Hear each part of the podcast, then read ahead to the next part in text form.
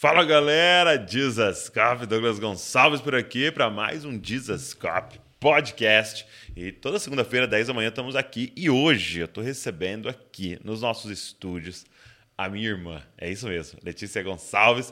É minha irmã, nós vamos bater um papo muito legal aqui. Mas antes de eu já começar a conversar com ela, eu queria te pedir, cara, ó, se inscreve no canal você fica assistindo aí todos os podcasts da Scope, os vídeos, as lives, você não é inscrito? Não, tá errado isso daí. Se inscreve no canal, também deixa um comentário durante é, a nossa conversa aí, curte esse vídeo e pega o link e manda para todo mundo, porque isso aqui vai ser um papo maravilhoso. Eu tenho certeza que vai te abençoar e muitas pessoas que você vai lembrar aí durante nosso episódio. Beleza? Vambora? Pro Dizascope Podcast. Então vamos embora. Ó, ah, uma coisa que eu preciso te avisar. Nós temos o nosso canal de corte oficial aqui do Dizascope Podcast, tá? Eu vou deixar para você o link na descrição, vai aparecer um card aqui também, só você clicar e tem lá tudo picotadinho, essa conversa aqui outras com pedacinhos. Se você não tá com tempo de ouvir uma hora aí, você pode dar uma olhadinha em algumas pílulas lá, tenho certeza que vai te abençoar muito. Beleza? Vamos embora então pro episódio de hoje. Está começando o podcast Jesus Cop, a revolução das cópias de Jesus. Letícia Gonçalves. E aí? Mouzinho, né? Mouzinho Gonçalves. É isso aí. Obrigado, viu? Obrigado pelo convite. Você tá aqui. Foi muito bom. Muito bom. Eu gravei duas vezes com o pai. Legal. Tô tentando marcar com o Pedro, que eu chamo do ex-ateu. É isso aí. Mas ele tá escapando, ele não, não veio ainda. Ainda tá mais resistente. Mas muito bom, muito bom. Para quem não conhece a Letícia, a Letícia é minha irmã, né? A minha irmã mais velha, né? É. Não parece, mas. Podia contar É. esse segredo. Quatro anos mais velha do que eu, a Letícia. Está perto, né? Dos 40, hein, é, Letícia? Tá pertinho. Eu ainda tô mais perto do 30 do que os É, caras. né? Era a minha cara de acabado. Então, e eu queria bater esse papo com a Lia aqui, porque tem algumas coisas é, bem interessantes, é, bacanas que têm acontecido na vida da Lia e que se tornou assim um. É, até um, um- Você poderia chamar de um, um ministério também aí, é, de algumas coisas que estão acontecendo na sua vida. Mas eu queria começar te fazendo a pergunta clássica que me fazem em todas as entrevistas, né? Como é que era para você? Eu quero ouvir a sua resposta, né? Como é que foi para você é, ser filha de pastor? É. né? Eu sempre recebo essa pergunta: como é que era ser filho de pastor, né? Então, a Letícia quando criança ali, é, como é que foi a sua percepção é, de filho de pastor? Então, a gente foi privilegiado, né? Porque a gente, o, o nosso pai, apesar de ser pastor, não era um pastor local quando a gente, a gente era criança e adolescente, né? Então, isso acabou que acho que suavizou aí o, o processo, né? né?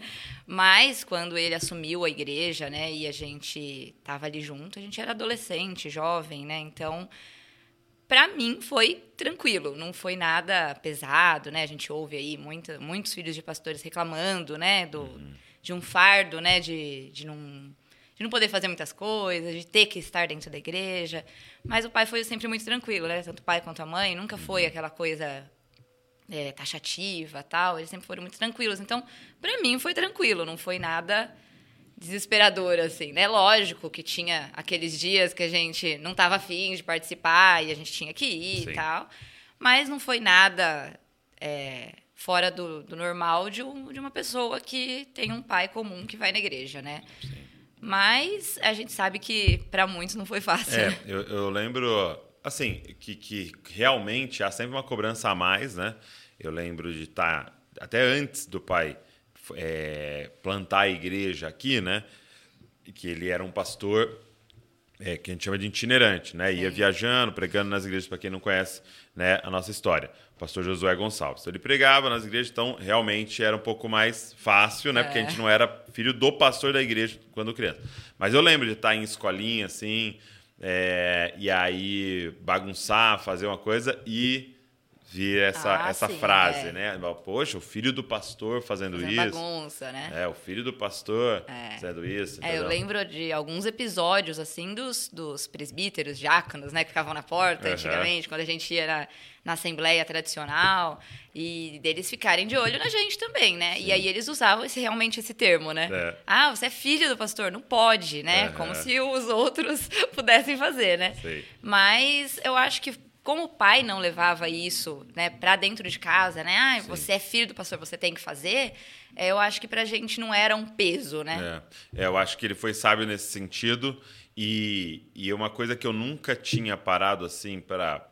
Só depois, já adulto, que você para para perceber. Não sei você, né, na sua percepção, mas assim, é, eu acho que foi muita sabedoria do pai e da mãe de não é, colocar o peso também da nossa vida dar certo para o ministério deles darem certo. Então, Sim. Então, eu, eu não tinha essa percepção, que, que ela é real, É. né? Então, se o, o seu filho é, se perde e tal, e nas drogas, e até ainda mais ele falando de família e Aham. falando de pais e filhos, né? Seria uma, uma mensagem contrária ao que ele estava pregando, né? Aham. Mas eu, eu acho que eles foram muito sábios em não colocar esse peso sobre nós. Tipo Sim. assim, ó, meu, cara, você tem que dar certo. Ó, você tem que casar certo, você tem que fazer isso aqui certo, porque né, o meu ministério depende, Depende disso, né? disso. Então, apesar de ser verdade num certo aspecto, eu nunca tinha.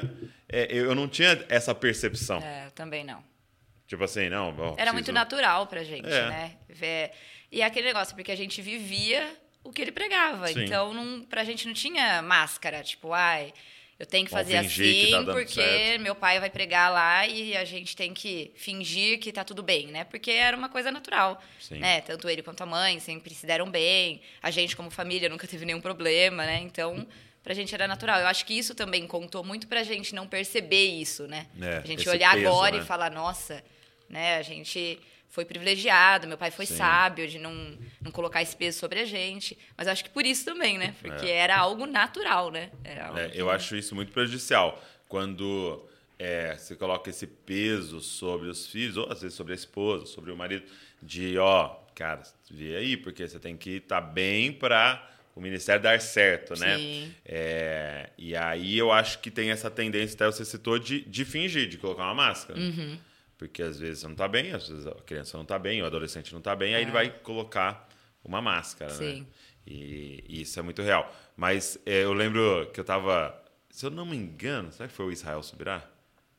Eu não lembro. Alguém que, algum filho de pastor, perguntaram para ele assim, cara, é, é pesado, né? É, é difícil ser filho de pastor, né? E acho que era, o- era Israel, porque- acho que a pergunta era essa: é pesado ser filho do Luciano Subirá, né? Sim. E aí ele respondeu: não, pesado, difícil ser filho de Deus. É. Então, antes de representar o pastor Josué, Luciano Subirá, ou você que é um filho de pastor, filha de pastor, você é filho de Deus, né? E Exatamente. você tá ali na escola, nos lugares, representando o seu pai, né? Sim. e, e sendo um espelho do seu pai ali, né? E, e aí, Lê, você é, você decidiu por uma uma carreira, né? Você decidiu por uma vocação nesse meio de- do caminho. E você fez uma faculdade diferente, né? Talvez é, várias pessoas aqui nos ouvindo nem sabem o que é exatamente, né? Já ouviu falar, talvez, mas não sabe o que é. Você fez terapia ocupacional, Sim. né? E eu acho que eu nunca te perguntei isso. Como é que você chegou nessa, nessa ideia? Vou fazer terapia ocupacional. É. Foi. foi- Eu, eu vejo hoje como realmente propósito Não. de Deus, né? Não tem outra eu quero saber a explicação. sua percepção na hora, Mas assim, 18 anos. É, quando eu, quando eu tinha, quando eu terminei o terceiro colegial, minha ideia era fazer psicologia. Aí Tá. não, fazer psicologia, tal.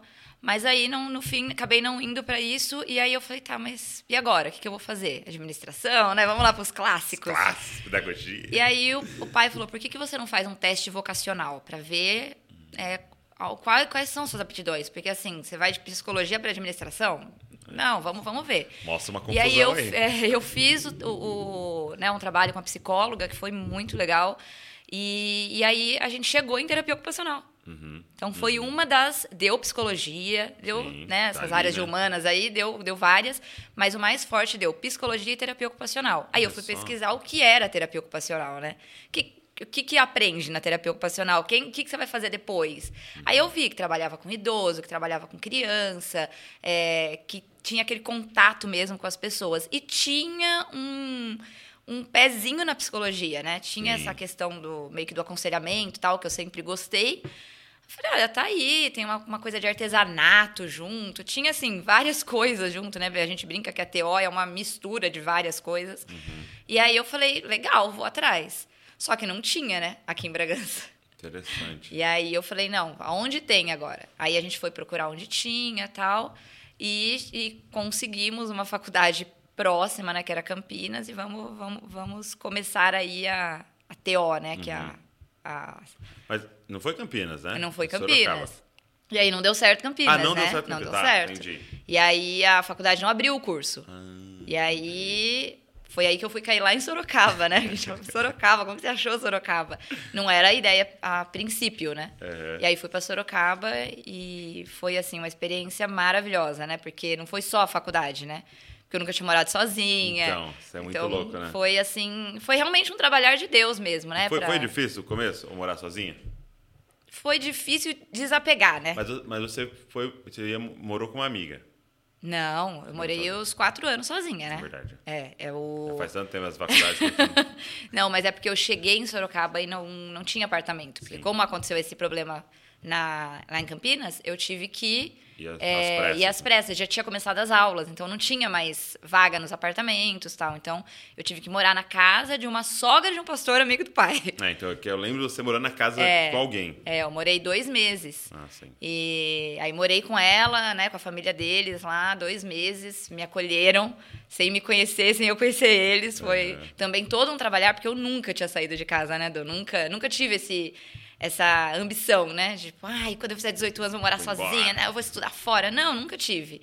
Sempre fui a, aquela ali que ficou ali na barra da saia da mãe, Uhum. né? Nunca, não nunca tive. E aí foi, tipo assim, um empurrão, né? Ou você vai ou você não vai fazer faculdade. O que, que você quer? Uhum. E eu queria muito fazer, né? Então eu assumia esse, né, essa, essa, risco, né? esse desafio, risco né? aí, esse desafio e fui. E foi, foi maravilhoso. Ó, assim. pra mim, eu, eu, olhando pra trás, outra coisa que eu comecei a analisar também, porque as coisas começaram a, na, na minha vida, né? Começou a acontecer muito cedo as coisas, né? Então Uhum. eu casei com 20, a gente teve a Luísa com 23, aí o Davi com 25, é, e aí plantando igreja com 28 e tal. Então, é tudo muito, muito rápido, cedo, né? é. Cedo, né?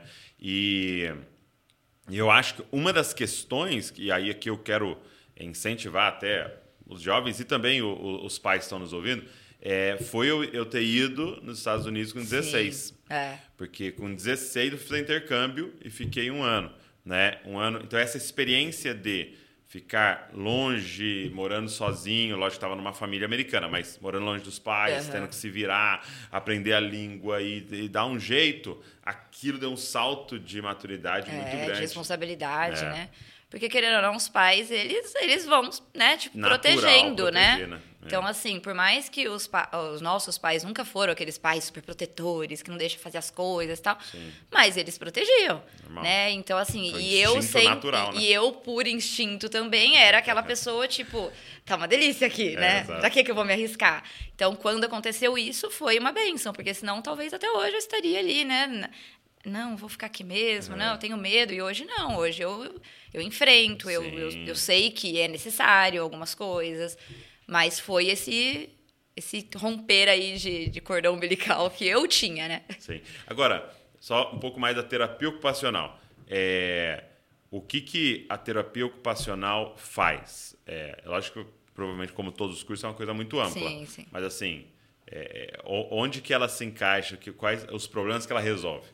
Terapia ocupacional, ela trabalha é, em todos os âmbitos da vida da pessoa, né? Tá. Então, ela pode trabalhar desde uma pessoa que sofreu um acidente é, com uma queimadura, então Hum. a terapia ocupacional pode trabalhar nisso.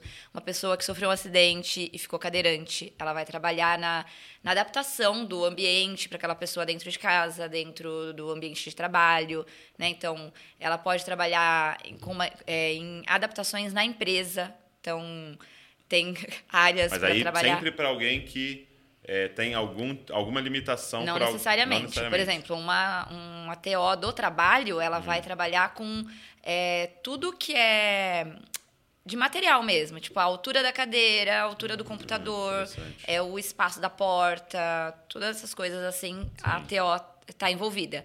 A TO, a TO pode trabalhar com idosos, né? Então, que foi a minha especialização a princípio, Ah, né? É, Eu me especializei em gerontologia, então, para trabalhar só com idoso, trabalhei por um tempo com idoso, e ela também pode trabalhar com deficiências, né? Então, todos os tipos de deficiências, Down, é, pessoas com deficiência intelectual, autismo, TDAH, dislexia, TOD, todas essas todas essas deficiências entram aí na, no âmbito da terapia ocupacional.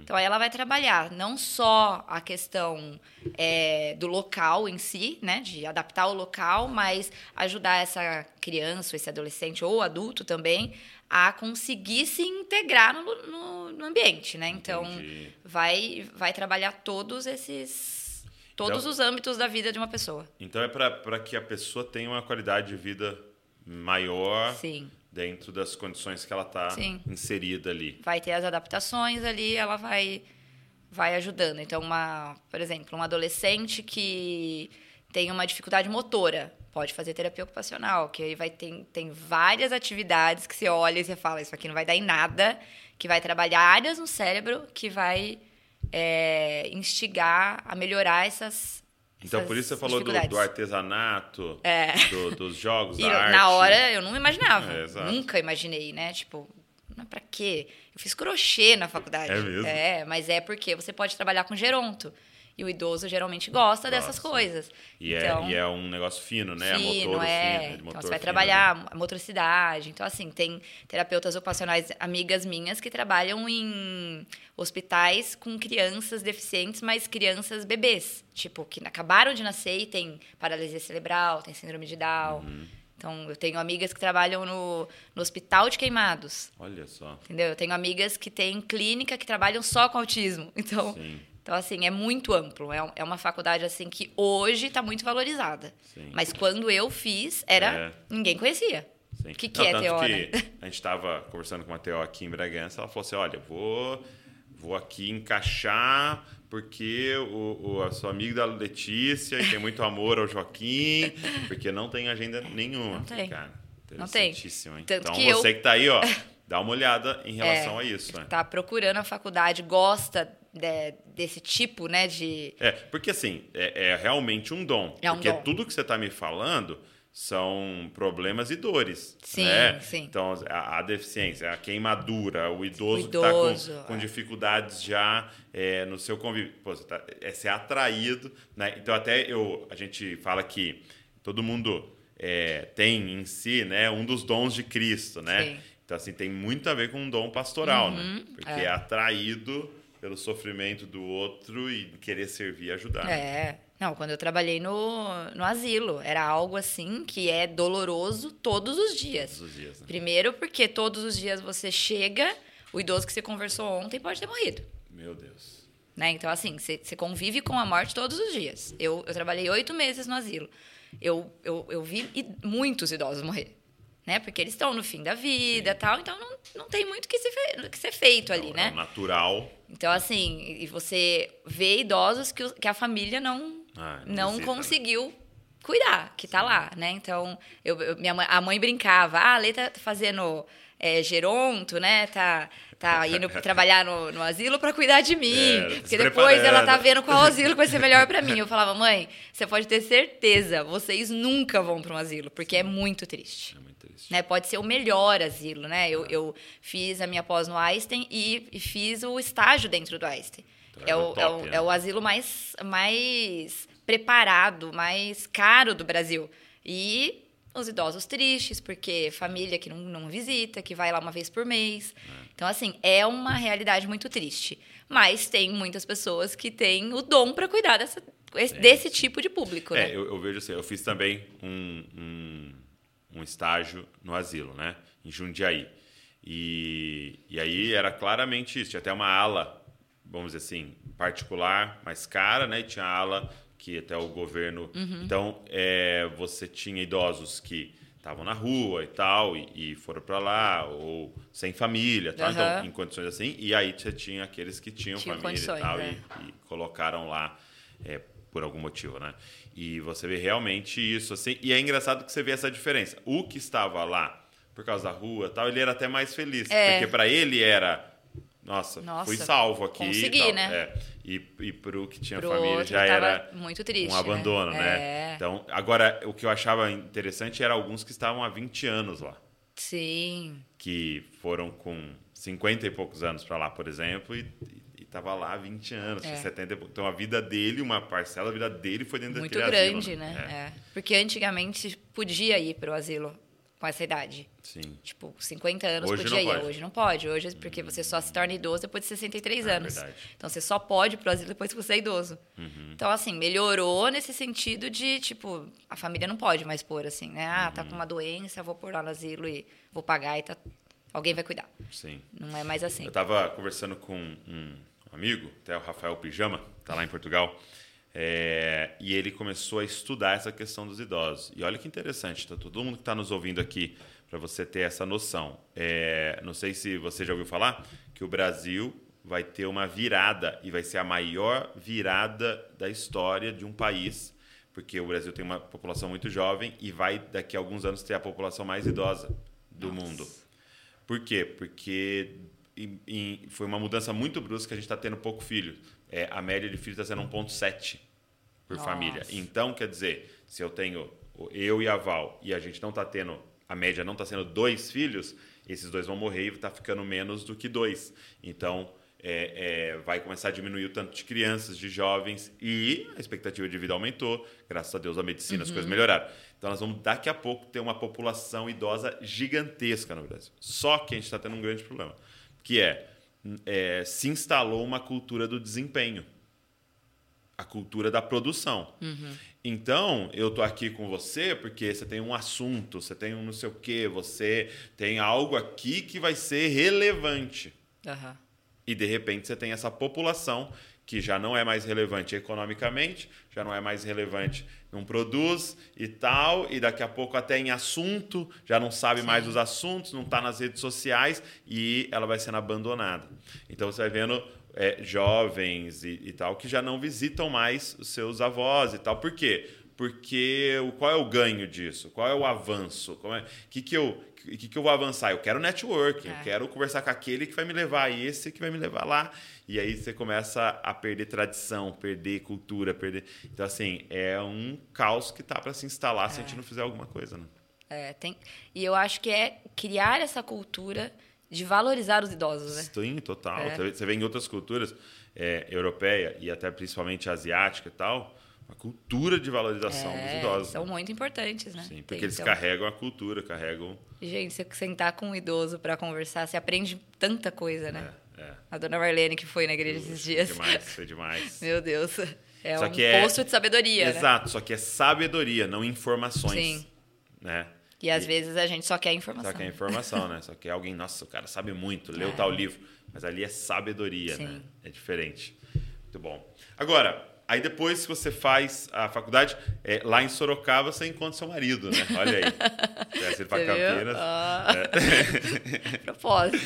Como, é, que- como é que foi que você encontrou o Fi? Era conhe- casado com o Felipe, Felipe Mouzinho. Eu conheci o Felipe na igreja, né? Aham. Porque quando eu fui para Sorocaba, né? Quando teve toda a mudança, eu, eu lembro que, assim, faltando dois dias para eu ir, eu conheci o pastor da Nazareno de Campinas. Tá. E aí, conheci não, né? Encontrei com ele, já conhecia. E aí ele falou, nossa, a igreja de Sorocaba é muito boa, vai, vai lá, tal. Aí me deu o endereço, me... Foi o, o Flávio, o, o Val Vassoura. Não, o... Não vou lembrar o nome dele, Tá. mas é um que é bem amigo do pai, que Sim, sim. frequentava a nossa casa e tal, mas assim, sempre tava por lá. E aí ele, não, vai lá, tal, não sei o que, beleza. Aí eu fui. Aí eu, quando eu cheguei lá, eu achei a igreja meio estranha. Ah, de Falei, Sorocaba. é, falei, é meio esquisito e tal. Aí eu descobri que a igreja tinha passado por um problema Hum. e tava, tipo, meio que trocando de prédio e meio que se dividindo e tal. Aí eu falei, nossa, é, e aí, fico aqui, não fico? Falei, ah, eu não sei, eu vou ficar. Vamos ver o que, que vai dar, né? Porque eu vou entrar numa igreja aí, vou, né? Hum. É, estranho. Poxa, foi por indicação, tal, vou ficar aqui. E aí eu fui na igreja por uns seis meses, eu fui lá. E aí eu conheci o Felipe. Hum. E aí fui no acampamento deles. Aí era um acampamento meio só brincadeira. Aí eu falei pra ele, não, vem no nosso, porque a Nossa, nossa igreja é tinha, assim. né? Né? Nossa, Que é brincadeira, igreja- mas a gente até brigava nas brincadeiras, é, mas- mas, mas a parte espiritual era muito boa, né, Du? A gente. Nossa, era, assim, era muito sério, né? É, Não era acampamento era pra oba-oba, né? Aí a gente começou a conversar. Mas, mas, mas pera, volta. Porque eu lembro quando você conheceu, quando você viu ele lá na igreja, tem um lance do celular. O Felipe Como é que trabalhava com celulares, né? Ele trabalhava Aham. na, na empresa de celular. Então ele tinha vários celulares. Aí eu achei aquele esquisito, né? O menino Isso. sentava e tirava, tipo, quatro celulares do bolso. Sério? Eu falava, gente. Não, isso aí, que isso aí que- é problema. É, o que, que tá Isso aí é acontecendo, né? trambique, trambique. Aí, primeira vez, ok. Segunda vez, eu falei, meu Deus. E eu comecei a reparar, porque toda vez ele sentava meio perto de mim, aí eu falava, meu Deus, por que que esse moço tem tanto celular? Aí eu peguei e acionei o Bluetooth, porque ele tinha um celular que eu queria, e eu queria ver a marca. Ah, Aí na hora sei, que eu acionei, entendi. apareceu o nome dele. Aí o Mouzinho é um sobrenome diferente, né? Aham. E aí guardei o nome, né? Aí quando cheguei em casa, coloquei no Orkut, Felipe Mouzinho. Aí apareceu ele, eu falei, oh, é o rapaz! É o rapaz do monte de celular. Olha aí, gente. Dicas de como stalkear, gente. Pelo E- Bluetooth. Você Pelo descobre quem Bluetooth. tá ao seu redor. Airdrop, airdrop. Airdrop agora. Agora é airdrop, agora tá mais É, moderno. você descobre quem tá ao seu redor. Agora você pode mandar uma foto, E né? aí- Não, e, e eu e a Luísa no, no parque, no parque lá na fila, pra ir no brinquedo, né? E a gente lá, e tava demorando e tal. A gente falou, Luísa, vamos fazer um evangelismo aqui. Aí nós achamos uma foto. Jesus te ama. E aí a gente abriu o airdrop e ficava mandando Mandando. você. Aí, ó, tá vendo? Só assim, ó, só reparando Só aqui. ó. olhando, tipo, quem me mandou, né? Aí, dicas de evangelismo pra Aí, vocês aí. tá vendo? e aí eu, eu Mas aí eu peguei o nome dele ali, guardei aquele nome que era diferente. Chegou em casa eu coloquei. Só Tá. que, na verdade, o pessoal da igreja estava anunciando um acampamento. Uhum. E na minha cabeça era assim: eu quero me envolver na igreja. Como que eu vou me envolver? Indo no acampamento. Sim. Porque na cultura da nossa igreja era, foi pro acampamento, você foi brother. abraçado, acabou, né? Tem muitos da nossa igreja, né, que, Nasceram que, ali, que né? nasceram do acampamento, né? Falei, é ali que eu vou fazer amizade, porque no culto não dava tempo. E como que eu ia chegar e abordar as pessoas, né? Não era o meu perfil. Aí eu falei, não, eu vou no acampamento. Aí eu entrei em contato com ele pelo Orkut para perguntar sobre o acampamento. Aí ele me passou o contato, tudo, e morreu aí. Tipo, fa- falei com ele uma vez só. E aí fui pro acampamento. Aí chegou lá no acampamento, aí eu vi que não era o, o nosso estilo de acampamento, né? Aí eu falei pra ele, ó, eu queria te convidar pra ir no, acampa- no acampamento da minha igreja, pra você ver como é, é diferente e tal. E aí ele topou. Hum, lembro. Aí ele, ah, legal, eu vou. Aí ele veio, ele não, nem imaginava quem que era o pai, não, então assim, não tinha nenhuma relação, tipo, ah, eu vou porque é filha do Josué Gonçalves. Não, ele foi porque ele achou legal o convite e tal. E aí foi e se apaixonou pela igreja. E aí a gente abraçou ele, né? Tipo, a galera abraçou e tal. Ele virou amigo de todo mundo. O Felipe é muito bom em se relacionar. Vendedorzão. É, aí pronto. Não, ele não voltou mais pra Nazareno. E aí ele começou a vir pra Bragança. É mesmo. Aí ele começou a vir na igreja aqui. Ele começou a vir na igreja junto comigo.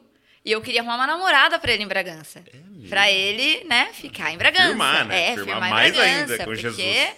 Falei, não, Felipe, vamos arrumar uma namorada pra você. Aí ele ia lá em casa tal. Aí a mãe, um dia a gente brincando, né, olhando no Orkut pra ver se achava uma namorada pra ele. E eu, aí essa daqui? Ah, essa daqui não sei o quê. não sei o quê. A mãe passou e falou. Sua namorada tá aí, ó. Eu quase morri do coração, né? Deus. Porque eu não via nada nele, assim. Eu achava, tipo, ele legal, tudo, mas nada a ver. Aí ele ficou também sem graça e tal. Nossa, mãe. E aí, a partir daí, acho que ela jogou um negócio. Jogou uma pulga atrás da orelha. E aí passou. Alugou um apartamento na cabeça dele. E aí, depois disso, a gente foi estreitando a amizade e tal. E a gente, a gente viu que realmente a gente tinha muita Tinha coisa em comum mais, e tá. tal. E aí começamos a namorar e Tá aí. estamos aí. E eu queria te dar uma pergunta. O, o Fi é um cara muito empreendedor. Sim. Muito empreendedor.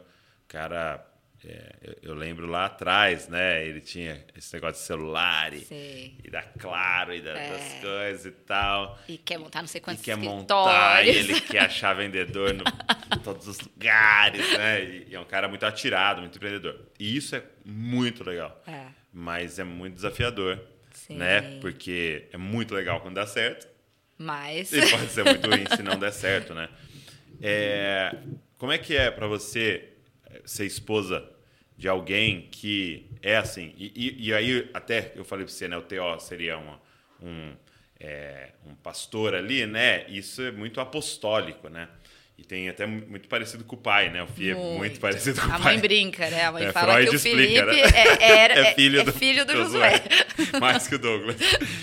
E ele é muito parecido esse negócio de, cara, vamos fazer, vamos pra cima e vamos. certo, é, né? vai Uma mente, certo. um olhar assim muito É. aberto para as coisas. E como é que é pra você, assim?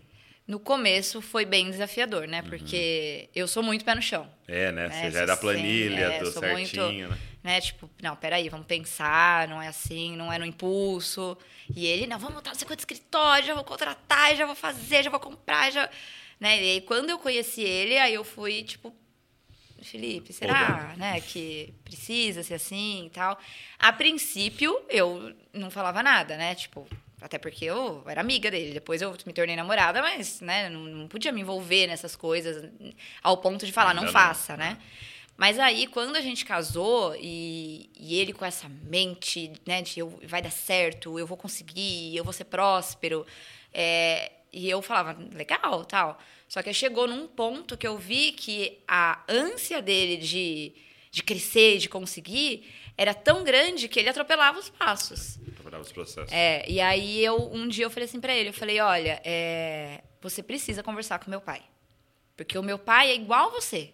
Só que meu pai deu certo. Então você precisa é, ser discipulado por alguém que deu certo. Não ficar indo atrás dos caras porque falou e, e, e aí ele, ah, mas eu não quero tal. E aí eu acho que como é, foi Espírito Santo, não tem outra explicação assim, porque ele estava se afundando, né? Porque aí não, não tava dando certo. E aí ele dava um passo e, eu, e aí eu sempre. Fio, eu acho que isso, isso daí não vai dar certo. Ele não vai, não sei o que tal. Falei, ah, então tá bom. Então.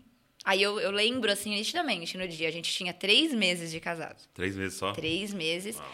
E o sócio dele falou: ó, não dá mais, vai embora, uma mão na frente, outra atrás, se vira. Fiquei desesperada. Falei: não, não é assim. Eu lembro que eu liguei pro pai, a gente morando lá em Sorocaba, ele contra, a princípio. Falei: mas não tem essa, é é são os nossos pais, é eles que vão nos acolher agora e vai instruir do que tem que fazer. Mais Então, eu velhos, liguei para pro pai, expliquei o que estava acontecendo pro pai. O pai pegou o carro de Bragança, foi até Sorocaba, ele e a mãe. Sentaram com ele. E aí, tipo, Felipe, pé no chão. Legal, é bênção você ser desse jeito, isso é ótimo, mas tem que fazer as coisas com calma. Hoje você tem uma família, não é você mais sozinho, não deu certo, sai pra casa e a conta de luz e conta de água tá paga e a comida tá na mesa. Não, agora é você o homem da casa. E aí ele ouviu o pai, né? Então aí ele foi mais com o pé no chão, aí ele respirou e fez com calma. E aí era uma coisa que eu achava que não ia dar certo, mas o pai falou: deixa ele tentar. Deixa ele tentar, e aí, se não der certo, a gente vai pensar no plano B. E aí, quando não deu certo, né? Não, Ainda não- era coisa do celular. era coisa do celular. Quando, quando não deu certo, e aí ele entendeu que não era que Deus não estava no negócio. Foi quando. Porque é bem interessante, porque a gente foi para um acampamento. Nesse meio tempo, né? O pai conversou com ele e tal, era carnaval. A gente foi para Bragança, teve um acampamento. E aí Deus usou um pastor para falar com ele. E aí ele falava assim, no, no acampamento: usa o pastor para falar com a Letícia que eu tô no caminho certo. usa, usa, pastor, usa. E aí? E aí foi totalmente contrário. O pastor pegou ele. o pastor pegou ele assim, de jeito assim. E até ele ficou frustrado. Ele falou: Ah, eu não vou fazer. Eu vou tentar. E aí eu fiquei muito preocupada. Mesmo com a sempre- palavra? Eu fui sempre muito temente, assim, né? Meu Deus, mas foi muito a claro, né? profética. Falei, meu Deus, foi muito claro, assim. é, Quem era? Não faça. Pastor Anderson. Era pastor antes? É. Não faça. Sou eu que pastor eu. E ele falou: não faça. Deus não tá nesse negócio. Ninguém sabia. Só o pai sabia. Uau. Ele falou: não faça, Deus não tá nesse negócio. E ele foi. O seu negócio é no ministério. Meu Deus. E ele falava: eu não vou trabalhar no ministério. Eu não quero trabalhar no ministério. E aí ele, a gente foi pra casa, aí no no dia, quando a gente saiu da, da ministração, foi um acampamento que foi numa chácara, que tinha um monte de santo. Ah, sim. Você lembra? Improvisadaço. É, que foi muito improvisado. Foi. E a gente não dormiu no Foi acampamento. quando os líderes saíram É. e a gente, eu e a E você Val e a assumiu. Tivemos que fazer em O dois, Robson, três você, meses. o Robson é. e tal. Aí é, a gente tava dormindo em casa. E na hora que a gente foi pra casa, ele falou assim: esse pastor tá louco. Você acha que eu vou fazer isso? Eu falei, amém, filho. É, é você e Deus tal. Eu falei, eu não, vou- não vou me meter nisso. E eu orando, né? Meu Deus, não, não deixa o Felipe contra, porque vai ser pior tal. Aí quando terminou, eu lembro que você falou assim, "Ô, Felipe, vocês vão pra Sorocaba? A gente, ah, vamos. Ele falou, você leva o pastor Anderson? É. Não lembro disso. Não lembra, Sério. né? Aí ele levo, claro. E, putz, sério, duas horas ouvindo esse homem falar na minha cabeça.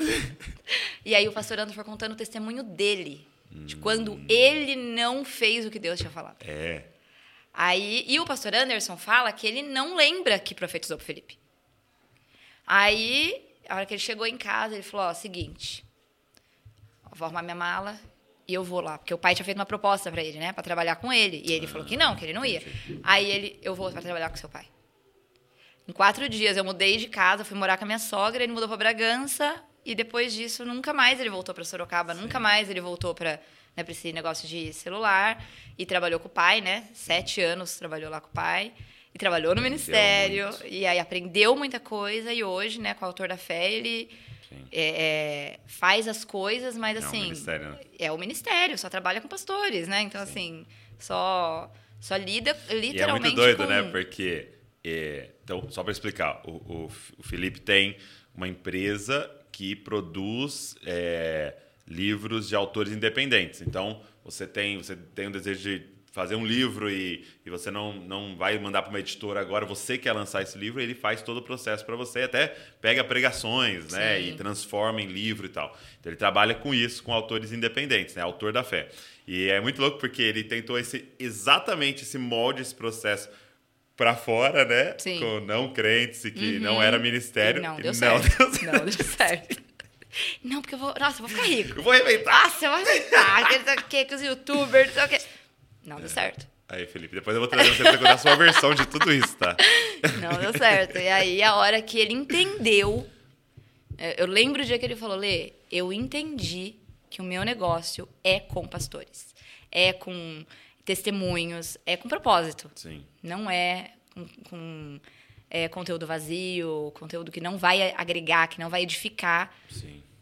Foi assim, de um dia pro outro. Dô. Eu- o dia que ele falou, que ele mudou essa mentalidade, que ele falou, não vou fazer mais para esse público, né, que ele tinha sim. começado, não vou fazer mais. Foi assim, Pum, coisa de, chave. sei lá, 30 dias. Mudou. É, Ele- é, é, vinha projetos na nossa mão, assim, a gente falava, isso é muito doido. a gente nem entendia. Então, você que é um autor independente, vou até deixar o contato aqui, tá? Na, na descrição, para você clicar aí, você conhecer o trabalho deles, é muito legal. É, e ele até cuida da parte da impressão dos nossos livros aqui do Desascope, então é bem legal. É, e eu, eu- você falando, eu lembro, cara, de um dia, é engraçado ter umas pregações assim, uns pontos de uma pregação que guarda, né?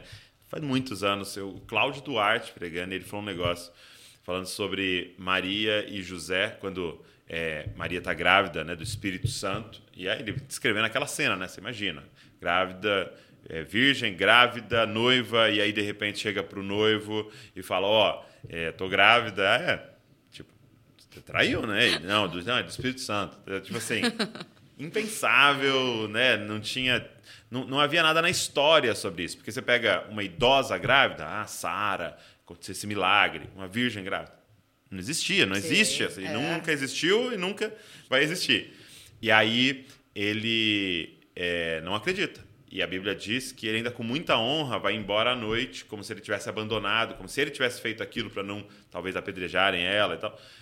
É, então, assim, ele dizendo sobre isso, quando chega nesse ponto que você não tem argumento para convencer o seu marido. Sim. Você não tem argumento para convencer a sua esposa. Não tem mais como você falar, "Ah, ele não está vendo o que você viu. É, o anjo apareceu para ela. É. E não apareceu para ele naquele momento. Então, tipo assim, não tinha o que fazer. E aí ele falando sobre isso, quando você chega no ponto que você tem que orar e falar, Senhor, se o Senhor não falar com ele. Então, é, é o ponto que você tem que falar assim, eu parei de argumentar, parei de Sim. brigar, parei de... é, é, E, Senhor, o Senhor tem que falar com ele. Entendeu? E, e mostrar para ele. Aí um anjo aparece em sonho para José e fala diretamente com É. ele e ele é convencido. Então, eu acho que chega esse ponto, assim, né? Que a gente tem que parar de brigar e entregar nas mãos do Senhor e É. falar, Senhor, você tem que falar com ele. E, e é esse ponto de virada, né? É, e aí assim, hoje, olhando lá atrás, né? Porque eu- hoje eu tenho 12 anos de casada. Esse foi no meu primeiro ano de casada. Então, quando alguém pergunta, nossa, como que foi o primeiro ano de casada? Foi muito desafiador. Né? Primeiro por conta de todas essas mudanças, né? Eu morando em outra cidade e tal, e o Felipe com essa ânsia de, de conseguir, né, conquistar as coisas e tal. E eu lembro, assim, de ministrações do pai, né, que a gente ouviu muito, e eu falando, não é hora de eu falar. Não é hora de eu falar. Então, assim, quando a gente fala, né, pros, pro pessoal que tá namorando, que tá prestes a casar, vai ouvir, vai, vai ler, Se vai, preparar, vai né? se preparar, porque você não sabe como que vai ser. Pode ser lindo, maravilhoso, pode ser uma lua de mel, Uhum. mas você pode passar por um desafio como esse. E a- a- o desafio financeiro é, é- pega, pega muito. né? Porque pensa, com três meses de casado, o Felipe com, tinha um bom salário, o cara chega e fala, ó, acabou, não tem mais. Aí você se vê sem salário, longe de casa, com pouco tempo com uma pessoa estranha, né? Porque você tá é tudo muito novo e você tem, você tem que dar conta. E aí você vai voltar para casa da sua mãe e do seu pai, vai falar, viu, não, não dei conta? Não, você tem que, né? Tem que lutar. E aí eu lembro que eu falava, eu não, eu não posso. Eu não posso ir com ferro e fogo, eu não posso, né, falar, você tá errado, né? Eu lembro muito dessa fala do pai, não eh, cuidado com suas palavras, a forma como você fala, né? Então eu tomava muito cuidado, né, de falar, ah, você tá errado, não vai dar certo, né? Então assim, eu, eu nunca falei isso, né? Sempre não, filho, vamos, vamos pensar, vamos tentar mudar. E se você conversar, e se, né, e se, e se para não frustrar um sonho, né, para não falar lá na frente, ah, mas você falou e Porque eu não o- consegui. O, sonho, o ímpeto não estava errado, né? Era ali o, o como, É. a hora, o momento Sim. certo, né? E aí você pode matar tudo. né? É, porque É, fala, os não, caras então tá falam de jogar a água da banheira e o bebê junto fora, né? Sim, então, ah, então tá bom, eu vou arrumar um emprego aí numa empresa e pronto, acabou. sim. E aí lá na frente, com 50 anos, falar, ah, eu sou assim porque quando eu Sabe. tinha 25 anos você falou que não ia dar certo. Sim. Né? Então é o, é o poder. A, a esposa tem esse poder, né, de, Sim. de matar ou de levantar o cara e o cara fala, não, eu vou conseguir, né? Então a gente tem que tomar muito cuidado com isso, né? E é. é, é- é- inconscientemente, eu, a- nós dois tivemos um intensivão por anos, Sei, né? sei, é, é Mas quem não tem, tem a oportunidade, né? Aí Ainda tem mais tanto, agora, tanta tá informação, tudo aí, né?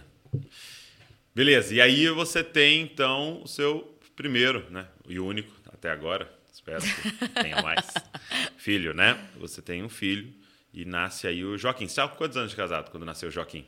Eu tava com três. Três anos de Três casado, anos. igual eu. Três anos de casado, nasce o Joaquim, né? E como é que foi é, o nascimento de Joaquim, esse início? Ah, é uma experiência incrível, né? né? Nossa, é... Não é mais porque ele foi muito desejado. Não foi nada, ai, aconteceu tal. Então, assim, foi, foi Uhum. Planejado muito tal. legal, né? É, foi... Não, tem nem palavras, né, para descrever, assim, a emoção, momento, né? o quan- quanto é maravilhoso, né? Você Sim. gestar uma criança e depois que nasce, né? Toda... É, é um desafio, né? Uhum. É uma adaptação, toda uma adaptação de novo, né? Como família, como casal, como pessoa, você se redescobrir, né? Tipo, Sim. tá, não sou mais só eu, tem uma pessoa dependendo de mim. Mas é maravilhoso. E, e aí é muito doido porque parece que as coisas se encaixam, né? É. Porque você fez aquele teste vocacional, fez TO, e aí você tem um filho, e aí você descobre que ele é autista, que ele está no espectro Sim. autista. É, com quanto tempo vocês começaram a desconfiar e com quanto tempo você fechou um diagnóstico? É, e quando ele tinha um ano e sete meses, a gente começou a desconfiar que tinha alguma coisa errada, que ele não falava. Na verdade, tem uma história que, obviamente, você não vai lembrar, mas quando ele tinha nove meses, eu falei assim pra você: Você não acha ele estranho? Ele não faz igual o Davi e a Luísa. Ele não interage assim, né? Aquela coisa da criança de jogar os bracinhos, de rir pra qualquer pessoa. Ele não fazia. E eu, eu lembro que um dia num restaurante eu comentei com você, e você falou assim: Mas o pai é muito sério. Seu sogro é muito sério. Pode Falei ser, isso. pode É, ser puxou genético, né? é. Puxou pra eles. Ah, é verdade, né? Tal, porque aí também a gente quer. A gente não quer, né? A gente, não, e assim, a gente fica comparando com o outro. Sim, sim. Né? Tipo, ainda mais os sobrinhos, que eram pequenos também. Mesma época, Era, quase, né? era, era o que tinha de mais próximo pra mim, que eu lembrava. Aqui tem um, um ano a mais. Um né? ano a mais, né? E assim, a Luísa, principalmente, eu fiquei muito com ela É. quando pequena, então eu tinha muito vivo isso, né? A Luísa sempre foi muito dada, né? Ela então, falou com 11 meses. Né? então, assim, o, o falar, ainda com nove meses, eu ainda não, né, não achava, mas o- era essa interação mesmo, né? Tipo, sabe criança no mercado, que está Uhum. na sua frente no colo e você brinca, a criança já ri, já esconde a cabeça e tal. O, o João não fazia. Uhum. Era muito sério. Isso já era uma característica, mas a gente nem imaginava, né? Sim. E aí passou. Quando ele fez um ano e sete meses que eu, que eu comecei a falar, não, tá errado. Ele não fala nenhuma palavra. Né? Não é normal. Não- a maioria das crianças com um ano e sete meses já estão falando palavras soltas, né? Uhum. É, falando errado, mas estão falando, estão tentando se comunicar. Ele não tenta. Então, assim, ele não tentava, do assim, era ele fazia as coisas por ele mesmo. Então, assim, com um ano e sete meses, ele subia nas coisas para pegar. Porque, tipo, era, eu não consigo me comunicar, pedir. eu vou, eu vou me dar um jeito, né? Então, com um ano e cinco meses, ele subia em cima do fogão para pegar o negócio. Com um ano e cinco meses, ele subiu em cima da cômoda. E aí você fala, ah, mas pôs uma cadeira. Não, ele escalava, né? Então, assim, tudo isso eram indícios de que, tipo, tinha alguma coisa errada. E aí, por conta da terapia ocupacional, eu rapidamente falei, tem alguma coisa errada, vamos, vamos procurar ajuda, né? E aí a gente foi no médico, o médico falou que ele não tinha nada, que ele era mimado. É mesmo? e aí, por conta do que eu estudei, eu falava, não é mimado, eu sei que tem alguma coisa. E aí eu procurei, eu fiz totalmente contrário que deve ser feito, né? Primeiro você vai no médico, aí o médico vai começar a avaliar e você vai fazer terapia. Sim. Eu já fui numa fono, mas por conta da minha experiência com, Sim, né, sim. com, com, com os transtornos, eu já falei, peraí, se foram atrás da linguagem, é uma fono, vou na fono. Aí levei ele numa fono, aí ele fez uma avaliação numa fono. No meio do caminho, ele sofreu uma queimadura. Não sei se você lembra da queimadura do braço que ele teve. Foi uma, uma queimadura bem feia que ele teve. No, ele Não lembro. abriu um forninho e colocou a mão. E o forninho estava na tomada. Aqueles forninhos antigos que, né, é, ele ligava e ficava fazendo barulho mesmo depois de desligado. Aí ele colocou a mão e aquela haste, né, que é, ferve ali, pegou no braço dele. Aí esse, aí esse foi um alerta, porque ele queimou o braço, fez uma queimadura, na hora não parecia feia. Aí passei uma pomada, era de noite, ele dormiu a noite inteira. Qualquer queimadura a gente fica com dor. E aí ele não expressou dor. Aí no outro dia, quando ele acordou, a queimadura estava em carne viva. Meu Deus. Aí eu tenho uma amiga que trabalha no hospital de queimados, peguei uma, mandei uma foto pra ela. Ela falou: corre pro hospital, essa queimadura é de segundo grau. Ela falou: ele não tá chorando? Eu, não. Mas ele não reclamou? Quando que ele queimou isso? Ah, ontem à noite. Ele dormiu? Eu falei, Tícia, ele não, não deveria ter dormido. Aí eu falei, tem uma coisa estranha. Aí eu comentei com a fono. Falei, tem alguma coisa errada. Aí ela, é, vamos ver tal, porque assim, todo profissional não vai chegar Ele e falar, quer, né? exato. ele não né? quer E ninguém rotular. quer, né? Ele não quer rotular também. É, e aí fui pro hospital, fiz- fizemos todo o processo, cuidamos daquela queimadura tal. Ok, quando eu conto isso pro neuro, aí já é um alerta, assim, gigante, né? Porque uma das características é o limiar de dor, né? Que eles não têm esse limiar que a gente bateu e, ai, tá doendo, né? Demora um pouco mais, Sim. precisa ser algo muito... E, assim, foi algo sério que ele não, per- não percebeu, assim. Ele não mexia, ele não chorava. Ele chorava quando eu mexia, mas Uhum. porque ele não queria que eu mexesse, não porque doía, porque não tinha dor. E aí, a partir daí, eu comecei a fazer a fono. Mas aí a fono, com muito amor, que eu falo assim, que, eu- que ela foi um anjo na vida do Joaquim, na nossa vida, assim, eu, eu- até hoje eu tenho contato com ela, e eu falo isso pra ela. Você foi usada por Deus, porque ela poderia ter falado, ah, eu trago a linguagem, vou tratar seu filho aqui e pronto. Ela me incentivou a procurar um, um neuro, ela me indicou o neuro, e aí eu, muito resistente a princípio, porque eu falei, ah, mas muito pequeno, vou levar lá, será, né? E aí conversei com uma amiga da faculdade, ela falou: "Ah, Letícia leva, é melhor pega pelo excesso, né? Se não for nada, o neuro vai falar, tal". E aí essa fono já falou: "Começa a TO". É mesmo? Começa a fazer TO. E aí eu, será? É tão pequenininho, né? E aí eu comecei, né? A fono, comecei a TO. E aí, com quase dois, dois anos e meio, que eu fui procurar o neuro. Tá. Então, assim, não foi rápido, né? Porque eu já tava na negação. Eu acho que foi rápido em relação à maioria, Sim. mas Mas era uma negação, né? Tipo, até porque a mãe falava, ai, não tem nada. Uhum. Ah, é o jeitinho dele, né? E aí a gente. É isso que a gente quer ouvir, né? Então, Sim. ah, não, então não vou procurar, reafirmar não, o que a né? Então. quer. Mas aí eu fui vendo, né, dentro de casa, que não, não era, né? Ele deitava no chão e ficava rodando as rodinhas, né? Ele, ele não. Ele vira, vira, parecia que ele estava dentro de uma bolha, assim. A gente chamava, ele não respondia. Mas eu sabia que ele ouvia, mas aí a- o médico, não, vamos fazer os testes, né? Porque pode ser também, né? pode. E aí, nesse processo, lentamente, né? Porque eu poderia ter feito mais rápido, mas lentamente, assim, a, eu Fui no médico, aí, tipo, quatro meses depois eu fui fazer o exame do, do ouvido. Então, assim, não foi nada assim, tipo, ah, eu fui hoje e resolvi. Porque a sensação que dá é que eu fiz tudo muito rápido. Aham. É, várias pessoas falam, nossa, foi muito rápido. Eu falo, não, gente. De um ano e sete meses, eu fui ter o diagnóstico com dois e onze. É, Foi mais de um ano nesse processo de será que é, será que não é? Quando a fono me deu a deixa do neuro, eu fui procurar o que era autismo a fundo. Porque, Tá. assim, eu tinha tido na faculdade, mas aquela pincelada, né? E aí eu fui procurar. Eu falo assim que Deus foi mu- muito cuidadoso com o Joaquim, né? Porque eu falo, é a vida dele, né? E aí eu entrei no YouTube. Coloquei autismo, características do autismo. Aí apareceu uma psicóloga com uma blogueira fazendo uma série que chamava Conversando com o Especialista. Aí eu cliquei lá. Aí eu assisti, eram sete vídeos. Sete vídeos, descar... assim, era... Só faltava falar o nome do jogo. E aí?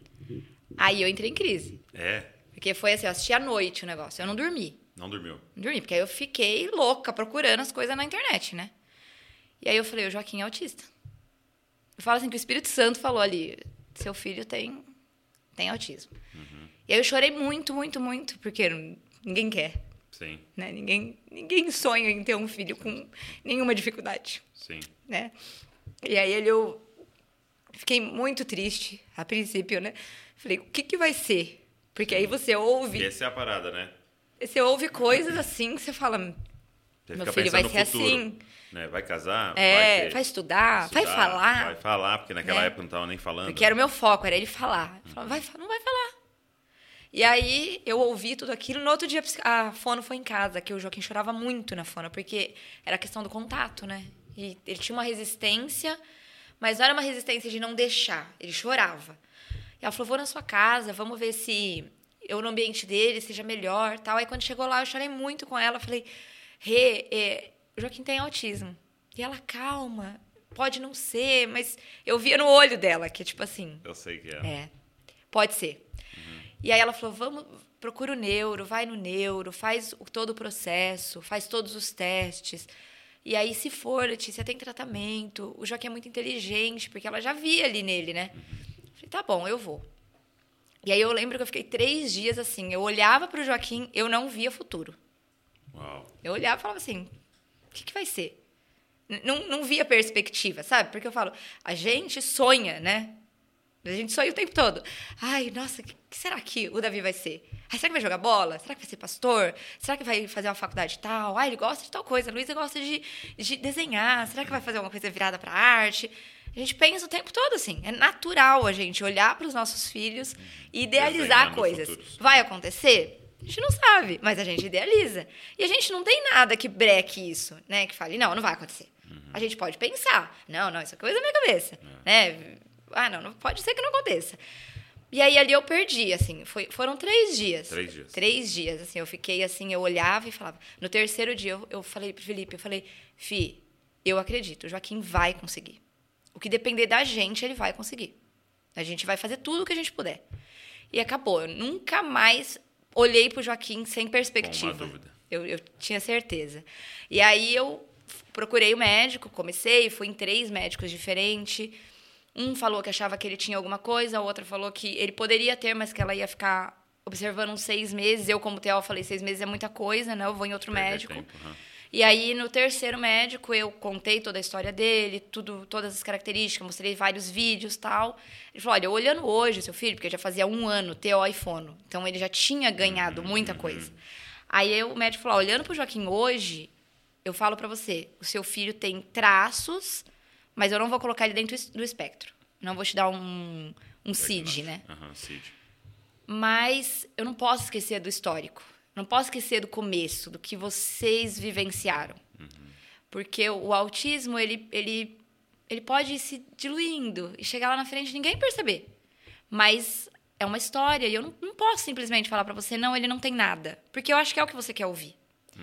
Só que foi interessante que quando eu saí dessa médica que falou que achava que podia ter alguma coisa, mas que ela queria observar seis meses, eu saí mal. Saí mal dali. A mãe tava comigo e eu falei assim pra ela, falei, mãe, é esquisito, mas eu, eu, podia, eu deveria estar feliz com isso, eu não tô.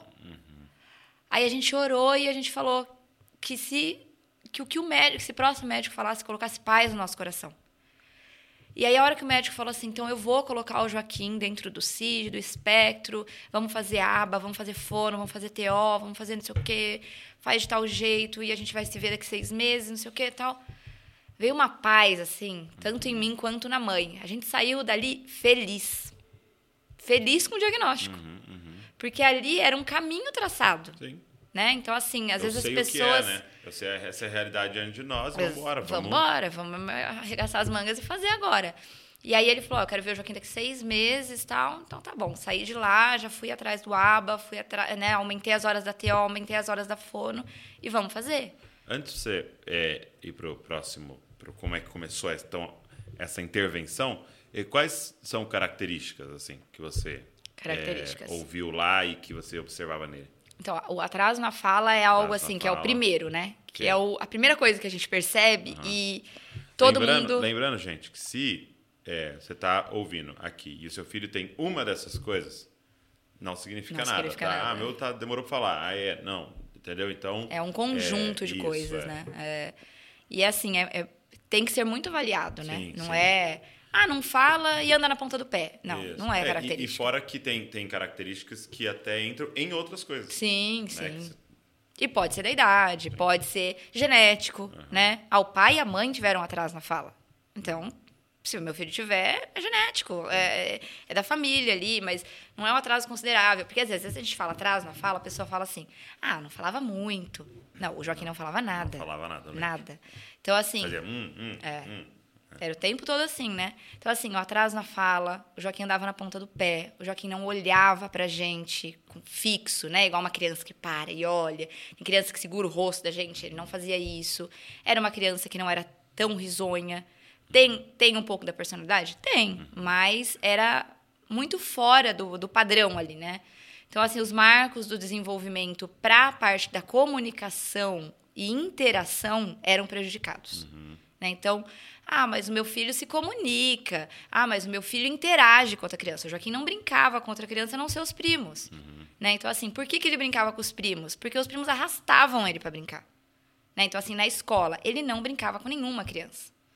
Então, assim, peraí, a escola tá te falando, ó, ele não brinca, ele não, não pega no lápis, ele não aceita a musiquinha, ele não gosta que abraça, ele chora por tudo, né? Tipo, ai, ele não gosta da areia, ele não. Então, nessa questão de sensorial, tipo, ai, é, não come co- todos os alimentos. Tudo isso são características, tem que ficar de olho. Sim. Peraí, meu filho tem várias características. Então, meu filho tem um atraso na fala, meu filho anda na ponta do pé, meu filho não, não come um tipo de alimento, e não é um tipo. Vamos Sim, supor, sim. ai, meu filho não come nada Pastoso. pastoso. Ou meu filho só come pastoso e tem cinco anos. Gente, não é normal. Sim.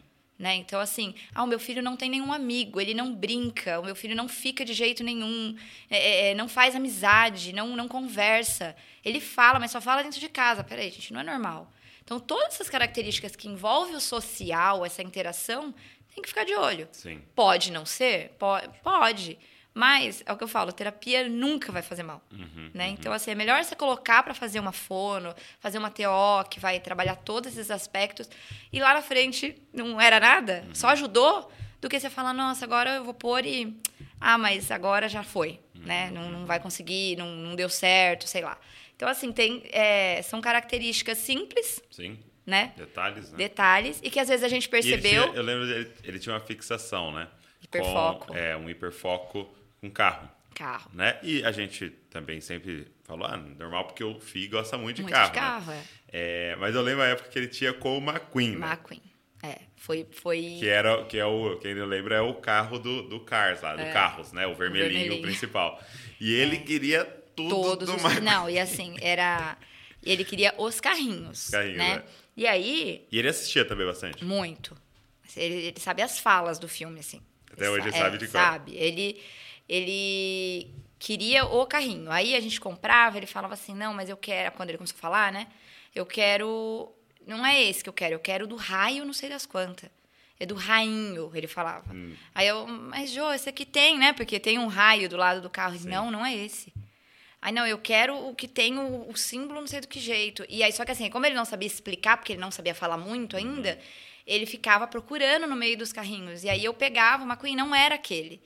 E aí teve um episódio que ele. no- tem um. Acho que é no filme 1, passa um episódio de dois segundos que o McQueen fica azul. Eu nunca percebi isso. Quem percebeu foi a Ana Clara, que ficava com ele.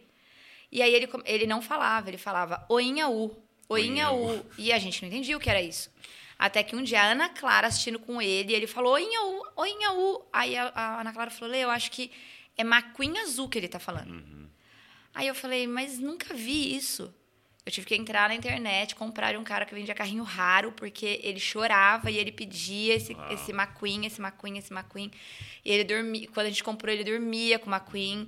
E assim, ele teve McQueen de todos os Eu jeitos. lembro da época E que aí, ele queria um amassado, não tinha um amassado? é, tinha o amassado, tinha o sujinho. Tinha o com ferrugem. Tinha, tinha. Ele tinha todos os tipos É. de McQueen que você imaginar, ele tinha.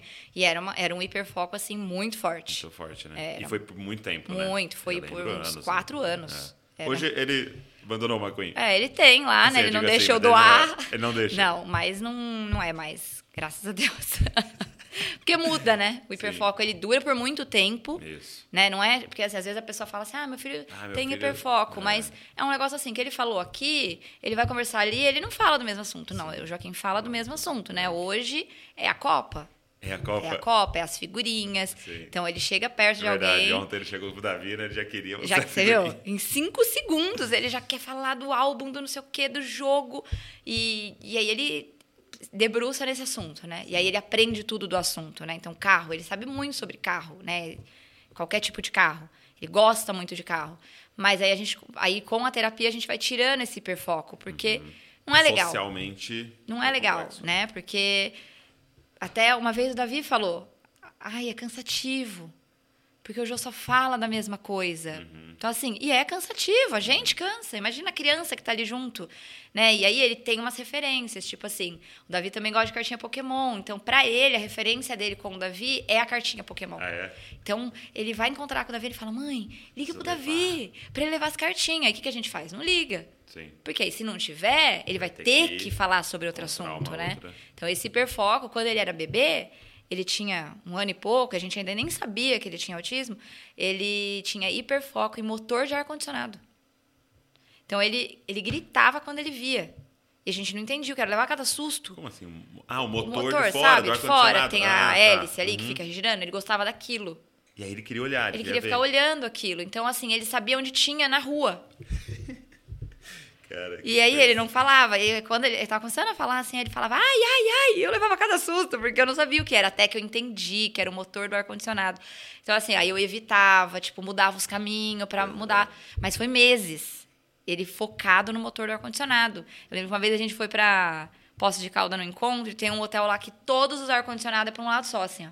E a gente tinha que passar por ele. Nossa, ele ficava lá, assim, olhando. Eu falava, gente, mas o que que tem nisso? Mas era o negócio do girar, né? Que o, Era meio, tinha a ver até com a roda do carro, é, né? e aí ele gostava muito. E antes de você falar do, do- quando começa a intervenção, o desenvolvimento, é como é que foi a sua esse processo com Deus, né? É, como é que era a sua oração? Como é que era? É, a- quando a gente desconfiou, foi, né? Tipo, porque ele, né? Porque com a gente, o que, que a gente vai fazer? Mas aí quando eu entendi, eu falo assim que foi, foi muito Deus mesmo, né? Foi muito na, na oração ali de o que, que vai ser, né? O que, que, que a gente vai fazer, Deus, né? Por quê? Qual, qual o sentido disso, né? De... Pra quê, né? É, e, e eu, essa, esse olhar de, de, de não saber o que ia acontecer, né? E aí eu, eu lembro que em um- numa das orações eu falei, Deus, é, que, então tá bom, é isso. Então me ensina a lidar e que o Joaquim seja, que, que eu, através dele as pessoas entendam que não é um peso, que é, que é normal, que é uma criança que é amada. E a partir daí a minha oração era: Deus, usa a vida do Joaquim, usa a vida do Joaquim. Então hoje eu vejo que é, é realmente Exatamente Deus, isso. assim, né? É propósito, né? Quando as Sim. pessoas falam, né? ah, Ai, como que você lida? Como que é? Hoje para mim é tão natural, é tão. Às vezes eu vejo, né? Atendo as, as mães, às vezes assim, extremamente angustiada. Eu entendo, porque eu também passei por isso, né? E é lógico que tem momentos que eu olho e falo: como que eu vou lidar com isso, é. né? Mas é o Espírito Santo, assim, não, não tem outra explicação, né? Porque é, eu olho, assim, eu não lembro do autismo, eu não lido com. Sim. Assim, sabe? Tipo, ah, eu vou fazer isso por causa do autismo. Não, eu faço né? É lógico, as terapias ajudaram muito, porque eu aprendi muito com as terapeutas, eu, eu, leio muito sobre o assunto, ouço muita coisa sobre o assunto, e isso foi me dando uma bagagem. Sim. Mas o Joaquim é único, né? Não, é. não é o, o, do livro. Exato. né? não, é, não é igual o filho da, da, da, da mãe que está lá falando no YouTube, contando uma experiência e dando dicas. É, ele é único. Então, assim, a minha oração sempre foi, Deus, que através da vida do Joaquim, a gente possa ajudar outras famílias, ah. porque a gente vê famílias que esconde, que nega, né, que fala não, não, meu filho não tem nada, que nunca foi atrás de ajuda, né, por vergonha, porque não, imagina ter um filho que tem uma dificuldade, ter um filho com autismo. Eu lembro que eu atendi uma família que a mãe falava, eu não consigo nem falar a palavra. Uau. Eu não consigo, eu, eu tenho medo, eu tenho medo disso né? E aí hoje, quando eu converso com essa mãe, ela fala, ela fala, eu, eu fui liberta, eu hoje eu, eu entendo, hoje eu, eu, eu consigo lidar com ter um filho autista como algo natural, né? E, e aí ela fala, é, é até perigoso, né? Muitas mães me falam isso. A minha meta é que meu filho fique igual o Joaquim. E aí eu uhum. falo, ele nunca vai ser. Nunca vai não, ser. Você pode ter ele como referência. Você pode olhar e falar: nossa, eu vou lutar para que o meu filho fale, para que meu filho é, escreva, escreva vai, vá bem, é, estude e tal, mas igual ele nunca vai ser. Sim. Então não, não tem essa meta, porque essa meta nunca vai ser alcançada e você vai se frustrar. Ser ele, né? É, não, o Joaquim e, e, o Joaquim é cheio de defeitos, uhum. né? Então, porque ali na internet a gente mostra um Só. recorte muito pequeno, e a gente mostra as partes boas, né? Às vezes coloca, né, uma, coloca uma coisinha, mas Mas a gente não expõe, né, Edu? A gente não. Outro dia uma moça falou assim para mim: ah, você nunca falou muito sobre as crises, mas é algo tão pessoal. É, e vai né? expor ele, né? E é dele, né? O dia que ele quiser falar, aí tudo bem. Agora eu não posso filmar ele numa crise. E, e eu tô te perguntando disso, do, né, da sua relação com o Senhor nesse processo, porque o que eu acho muito lindo do que você fez é transformar em um ministério. Sim. Né? E não é um ministério clássico dentro da igreja, né? Tipo, lá né? Temos a salinha que cuida, que é muito legal também, mas você pegou isso e falou assim, cara, então eu vou compartilhar é, na internet e tal. E hoje a Lê tem o Instagram dela é muito dedicado a isso, né? O, você muda o nome do seu Instagram todos os dias, você tem que perguntar como que é não. que tá hoje. Já foi rotina divertida. divertida. Não, agora é meu nome, tá, né? Letícia Gonçalves. Letícia Gonçalves. É, tá ponto um, um ponto é. um, né? Então é Letícia Gonçalves 1, que é a primeira Letícia Gonçalves. Letícia Gonçalves, ponto 1. E ela se dedica a compartilhar sobre esse assunto. E agora também você está atendendo famílias, né? É, isso. E isso para mim é maravilhoso, né? É se transformar num ministério. Sim. Porque para mim é o seguinte: é, você, o Joaquim, é alguém no espectro que vai mostrar a glória de Deus Sim. no espectro. Uhum. E se alguém tem um filho com síndrome de Down, a glória de Deus vai ser revelada na síndrome de Down. Sim. E se alguém nasceu com um filho que não tem um braço, a glória de Deus vai ser revelada em alguém sem um braço. E a gente vai poder ver Deus sendo exposto e, logicamente, é, nessa esperança abençoada de todos nós, é, de que um dia nós vamos ressuscitar todos perfeitos no Sim. nosso corpo, glorificado e tal. E isso é. Mas agora podemos revelar a glória de Deus. E é isso que você tem feito, né? Sim. Servido e amado famílias e pessoas e crianças, adolescentes Sim. no espectro através desse trabalho. É, porque, na verdade, né, o, o começo de tudo isso foi por causa das crianças. Sim. As pessoas acham que é por causa dos pais, né? E não, é porque eu falo assim, gente, é, é, é desesperador você ver uma criança, assim, um clássico, e o pai falar, não, não tem nada. Ah. Assim, vinha uma avó e falar, ah, eu ah. acho que meu neto tem alguma coisa, é. mas o meu filho não aceita. Então é, é desesperador. Você vê ali, Sim. você vê a, a, alguém olhando e falando, tem alguma coisa, né? Porque às vezes é alguém que eu não conheço, mas às vezes é alguém que eu conheço.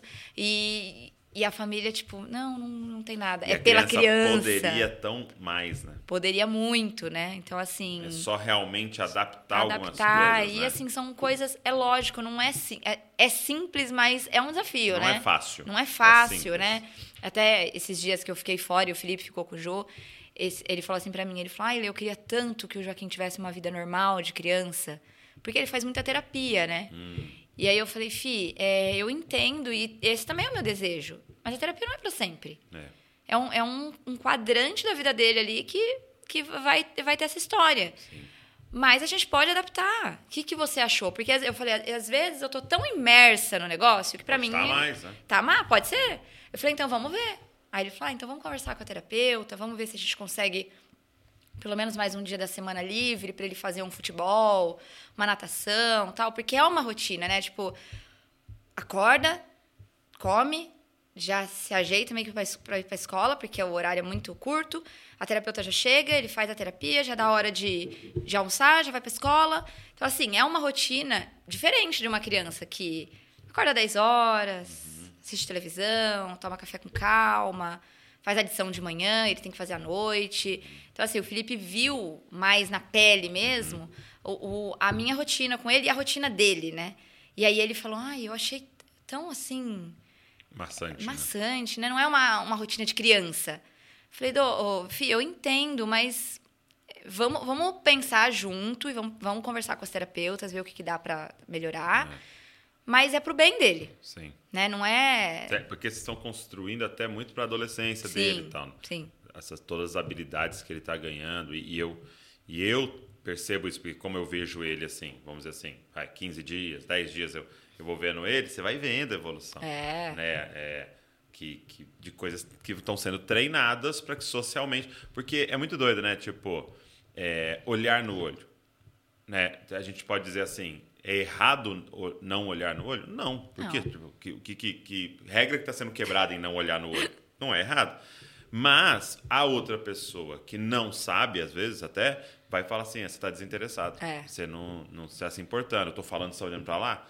O que, que, é isso? Então ele vai ter que se adaptar, ele vai ter que aprender a olhar no olho, fazer pelo outro. Pelo outro. Né? Para que ele comunique de forma certa e a socialmente fique. Mas é, é, esse, é esse treino, É, né? E assim, é interessante, né? Porque as terapeutas trabalham muito do olhar no olho. Uhum. Muito.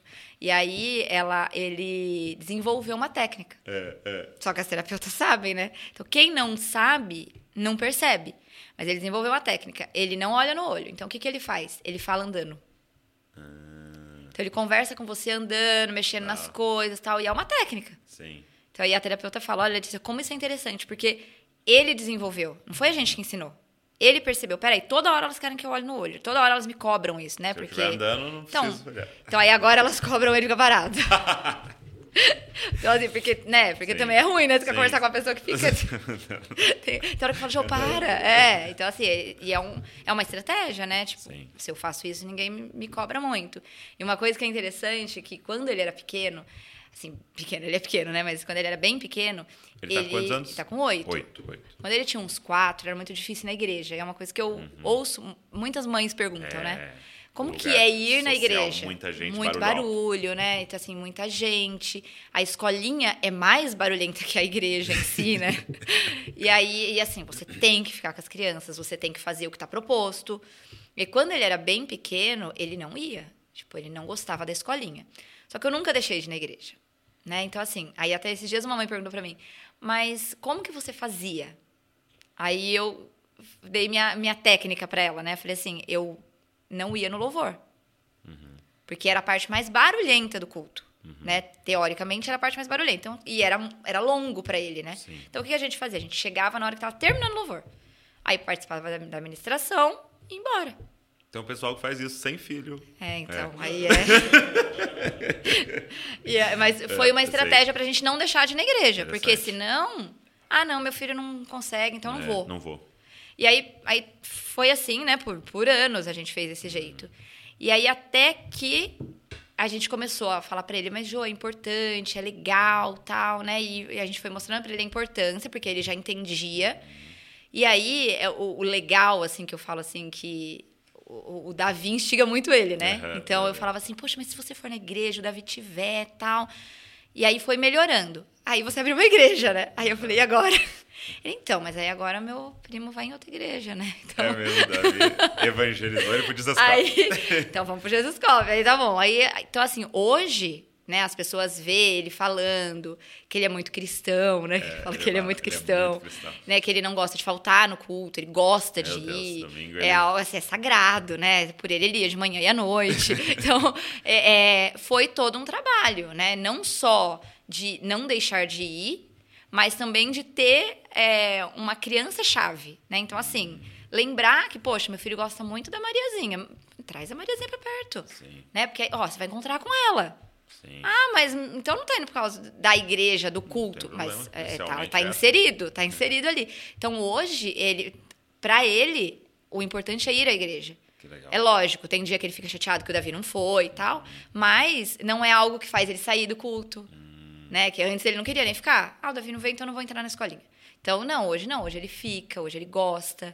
Né? E eu falo assim que eu dou muito crédito ao Robson, porque ele ama o Robson. Mesmo o Robson, seja lidera bem Ministério Infantil. Agora até transicionou, mas é quem mas assim, é, e, é- sítio. e- e é engraçado, porque o Robson é, é bravo, né? policial, Tal, né? é- e ele ama o Robson. Fala, olha só, então assim, então aí às vezes ele, ah, não sei o que eu falo. Então, mas aí tem ó, tio Robson. Né? Então, aí, assim, eu uso de algumas estratégias com ele, né? Quando ele começa a aprontar muito, eu falo, olha, eu vou conversar com o tio Robson e com o Douglas, o seu pastor. Uau. Aí ele, não, não, não, vou melhorar, vou melhorar. não, não vou fazer mais. Aí, ó, aí, usando você. É, então. e- mas assim, são coisas que são referências pra ele. Então a gente legal. tem que ficar atento a essas coisas. Então, peraí, Uhum. que- quem que é que meu filho gosta? Quem que meu filho admira? Quem que meu filho respeita? Né? Então, assim, são detalhes que às vezes passa desapercebido. Eu não sei nem o nome do líder. Mas, mas é, é- Tudo que você está falando é de alguém, primeiro, aceitou. Sim. Essa é a realidade. Beleza. O que nós vamos fazer com isso? Porque enquanto você estiver negando, enquanto você tiver Não. negação, você não tem Você estratégia. não faz nada. Aceitei, beleza. Então, meu filho tem algo, minha filha tem algo. Não importa o ok. que seja, Vamos- né? Não importa qual é o transtorno, o que é, qual é a dificuldade. Qual é. E a verdade é que todos têm. Sim. né? Algum, Ninguém alguma é coisa. Exato, ninguém é normal. Com pecado e com tudo.